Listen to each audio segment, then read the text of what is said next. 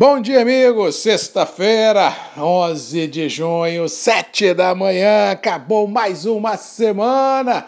Primeira quinzena de junho indo embora, indo embora rápido. Segunda-feira já é dia 14, é meio de mês.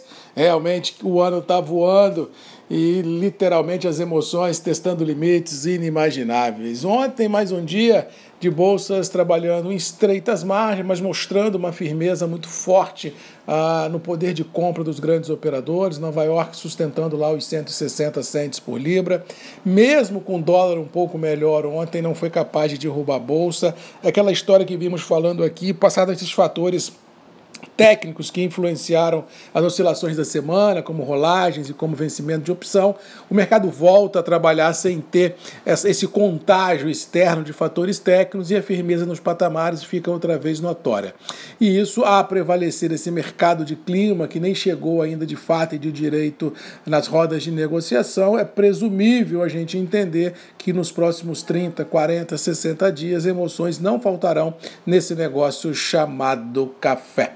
No que relação ao mercado interno, o dia ontem foi mais uma vez muito calmo, ah, os, os propensos compradores tentando aí abaixar um pouco as, os níveis de preços indicados de compra em função aí das últimas volatilidades, mas não se tem é, pressão vendedora, não se tem pegada vendedora no interior. No caso específico do Espírito Santo, onde nós temos uma diversificação rural muito grande dentro das propriedades, produtores que têm pimenta, que têm cacau, que têm boi gordo, estão se desovando de suas posições em outras commodities e segurando o café o máximo que pode, a fim de esperar um futuro aí de médio e longo prazo um pouco mais promissor. Eu sempre digo que o preço interno do café é uma conjugação de bolsa, dólar e demanda. É inegável que bolsa e demanda é muito firme.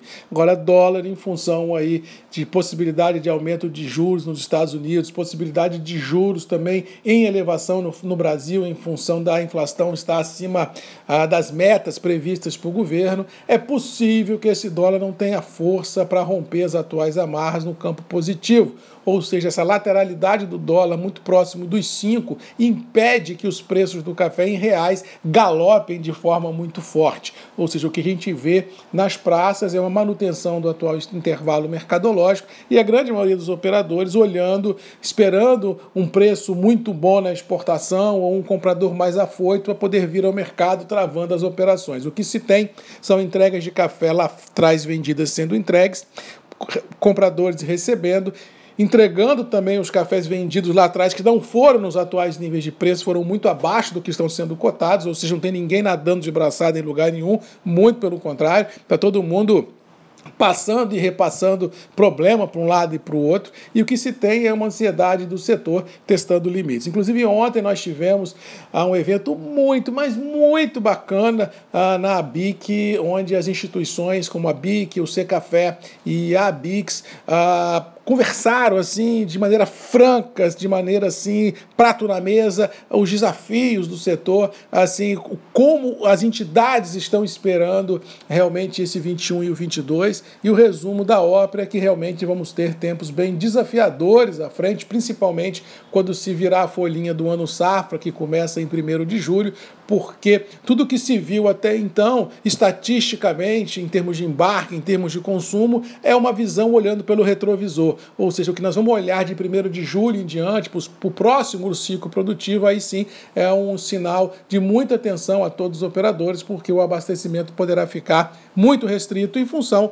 ah, de problemas de abastecimento, clima e por aí vai. Ou seja, ao que parece, o segundo semestre será igual ao primeiro. Emoções nas alturas, preços firmes, todo mundo de olho no céu e nas bolsas e diluindo o risco ao máximo e ansiedade de quem precisa comprar, testando limites inimagináveis. Sou de opinião de que o produtor que pode, que tem margem, que tem gordura, que não tem problema climático, aproveitar as máximas do mercado, diluindo o risco das operações, vendendo 5, 10, 15% da safra, é sempre de muito bom tom, porque ele cria fluxo financeiro, cria colchão para poder se acomodar no momento adverso no mercado e, por tabela, alimenta todos os elos da cadeia, trazendo os atores para as rodas de negociação diária. Mas, no todo, o mercado inspira realmente grandes emoções, grandes desafios e, por tabela, grandes soluções, porque não existe solução se não houver o desafio. No mais, boa sexta-feira, bom final de semana.